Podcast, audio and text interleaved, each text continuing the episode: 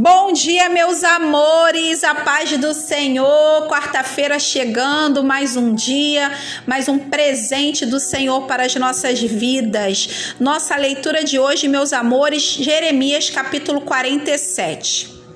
O capítulo 47, meus amores, continua dentro da série de mensagens que o Senhor está mandando contra as nações. E hoje chegou o dia da destruição dos filisteus. Filisteus, meus amores, um povo que convivia com o povo de Deus. Eles eram vizinhos.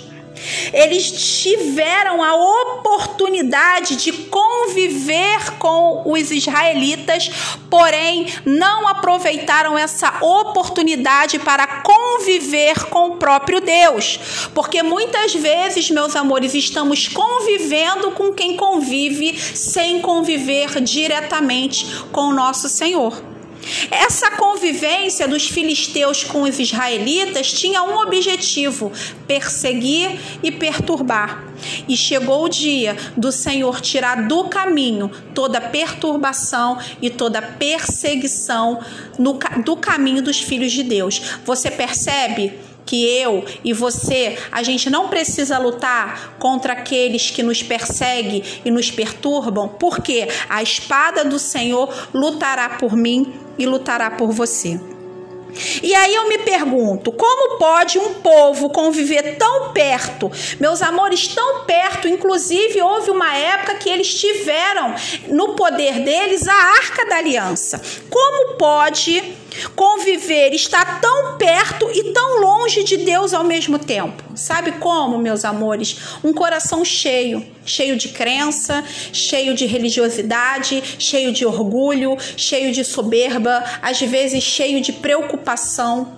Não permite que, que o Senhor entre, não permite que o Senhor encontre um lugar num coração tão cheio.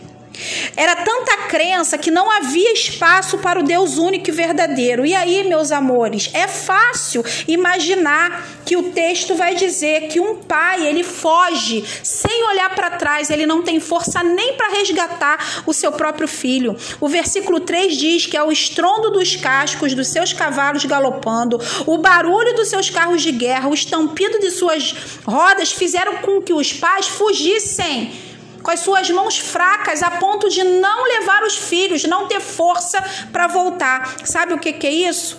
É um povo que convive com quem convive com Deus, sem conviver com o próprio Deus.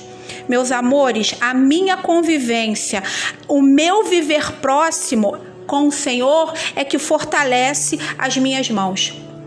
Viver em proximidade com Deus é que vai fazer que as minhas mãos não cansem e, e é o que vai fazer com que eu não fuja sem olhar para trás. Ninguém vai ficar para trás. Então, meus amores, essa manhã é um chamado de Deus para as nossas vidas, para que a gente possa conviver próximo, que a gente do nosso Deus, que a gente possa ter um relacionamento direto com o nosso Deus. Amém, meus amores, que vocês tenham uma quarta linda, cheia da presença do Senhor. Um beijo e até amanhã.